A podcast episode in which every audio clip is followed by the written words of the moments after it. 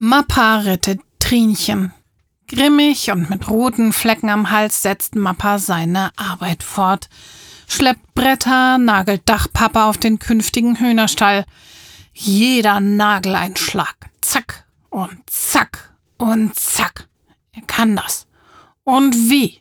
Doch mit jedem Nagel, den er hineinschmettert, werden die Flecken an seinem Hals weniger und tiefe Denkfalten erscheinen auf seiner Stirn.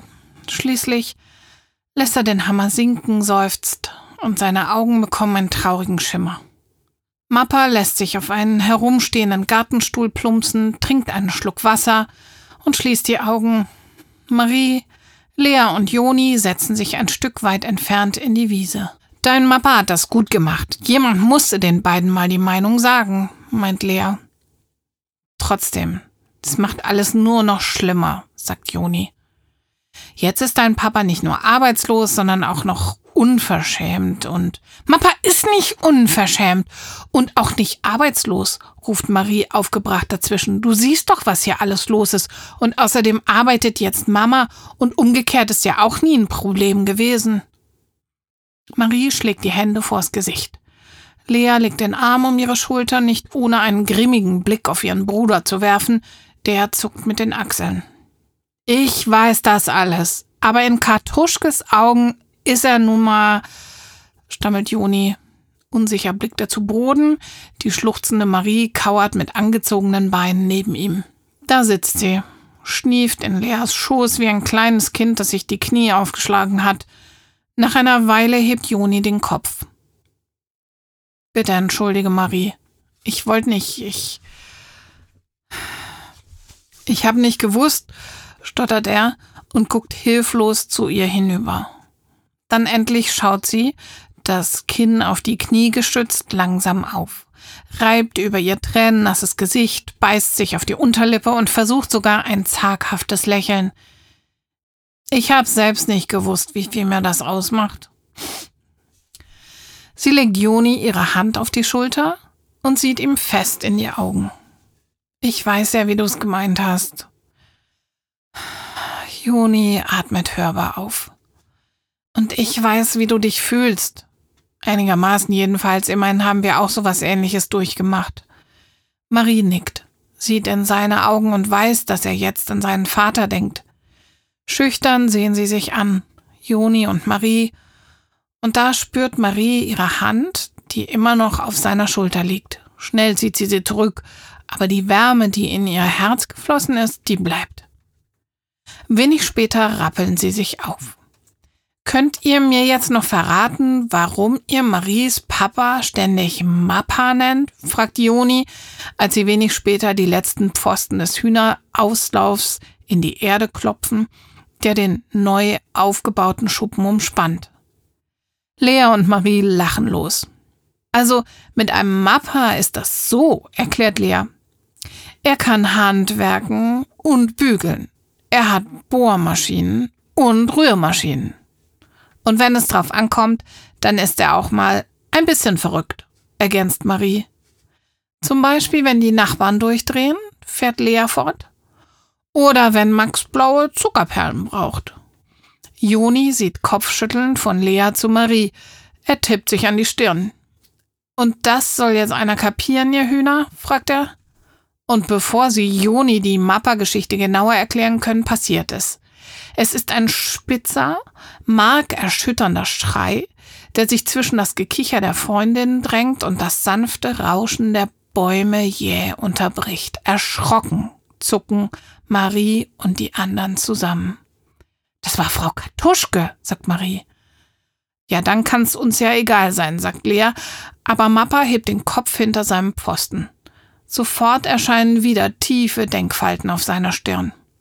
Es hört sich fürchterlich an, sagt er, steht auf, nähert sich langsam der Eibenhecke und linst durch die Zweige. Dort steht sie, die Frau Kartuschke, auf der anderen Seite der Straße, von der Müller schön weit und breit nichts mehr zu sehen, Frau Kartuschke rüttelt an ihrer Türe. Trinchen, mein Trinchen, jammert sie und rüttelt weiter, als ob die Türe vor lauter Erbarmen doch noch aufspringen könnte. Trinchen, ich habe meinen Schlüssel vergessen. Ach, ach, ach, ich bin gleich da. Wer ist Trinchen? fragt Mappa Marie, die an seiner Seite ebenfalls durch die Hecke äugt. Ihre Katze, flüstert Marie. Ganz jung, hat sie neulich in einem Körbchen nach Hause geschleppt.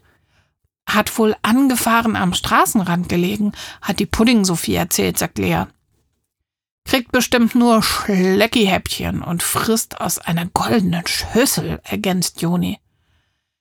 Und jetzt soll die gefälligst nicht so rumschreien, sondern den Schlüsseldienst anrufen, sagt Lea genervt und hält Mappa den Hammer unter die Nase. Geschieht ihr ganz recht. Komm, wir machen weiter. Aber Mappa kommt nicht.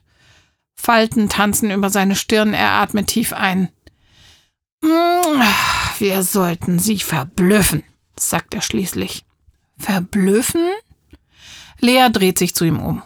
Ja, verblüffen. Und ihre Unverschämtheit zähmen.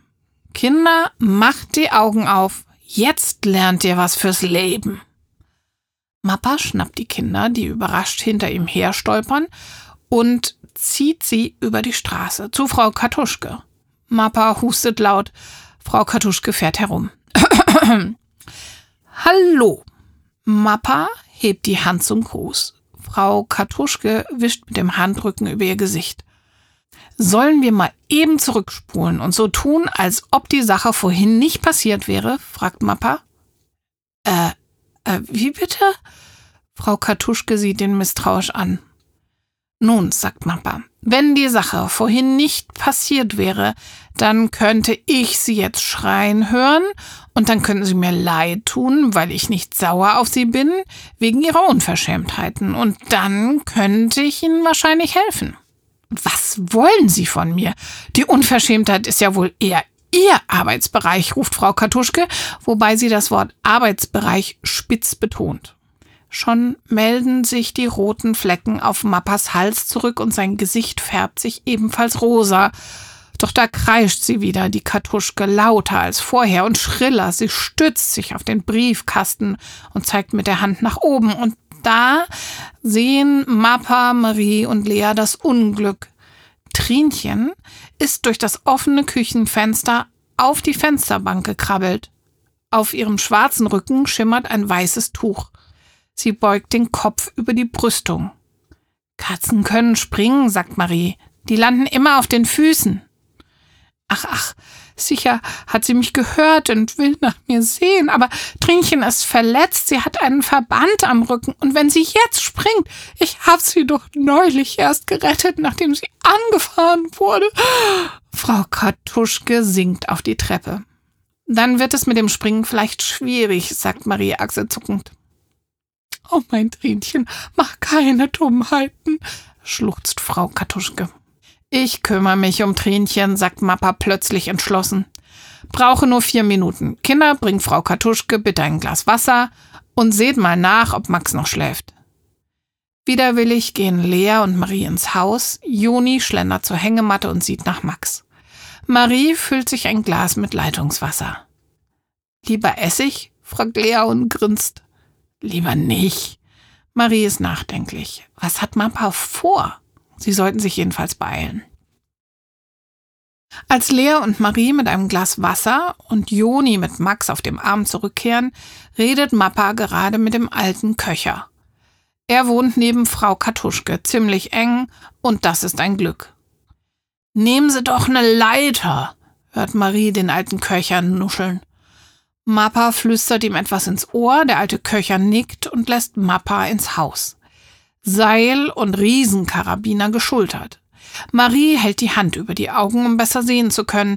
Die Sonne scheint ihr ins Gesicht. Sie scheint auch auf Frau Kartuschke, die mit offenem Mund neben ihr steht, scheint auf Trinchen, die mit zitternden Barthaaren den Mann nicht aus den Augen lässt, der nun rund acht Meter von ihr entfernt aus einem Fenster des Nachbarhauses steigt und sich ein Seil um den Bauch gebunden, dessen Ende um den köcherschen Heizkörper geschlungen ist, auf einem Mauervorsprung in schwindelerregender Höhe Zentimeter um Zentimeter in ihre Richtung schiebt. Schon ist er an der Ecke des Köcherschen Hauses angekommen. Jetzt braucht es einen Riesenschritt, einen sorgfältig gesetzten um zum Kartuschkehaus überzusetzen. Es gilt, um alles in der Welt das Gleichgewicht zu halten. Marie hält den Atem an. Was macht der denn da? Marie fährt herum. Es ist Tom. Breites Grinsen, Pfefferminzkaugummi zwischen den Zähnen. Tom, pass auf! Mein Mapper rettet gerade die Nachbarskatze. Gleich hat er es geschafft. Und das stimmt. Gerade hat er einen Fuß in der Luft, während der andere noch auf dem köcherschen Mauervorsprung steht. Und jetzt greift seine linke Hand nach Frau Katuschkes gebohnerter Fensterbank. Der Fußtritt passt, rechte Hand und Fuß folgen. Er hat's wirklich geschafft. Marie, Lea, Tom und Joni applaudieren. Ein grandioser Applaus, der nur übertönt wird von Flugs dreht Marie den Kopf in die Richtung, aus der der lauteste Applaus zu ihr hinüberdringt. Doch Frau Kartuschke lässt die Hände sinken, kaum dass Marie zu ihr hinübersieht. Spitzt die Lippen und setzt eine gleichgültige Miene auf. Fast scheint es, als schäme sie sich für diese Gefühlsregung. Dampfnudel, denkt Marie und wendet sich wieder Mappa zu, der sich dort oben gerade durch das offene Fenster in Frau Kartuschkes Küche zieht.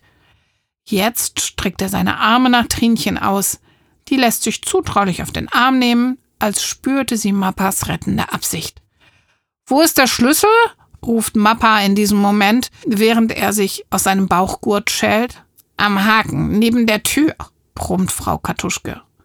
Dann schließt Mappa das Fenster.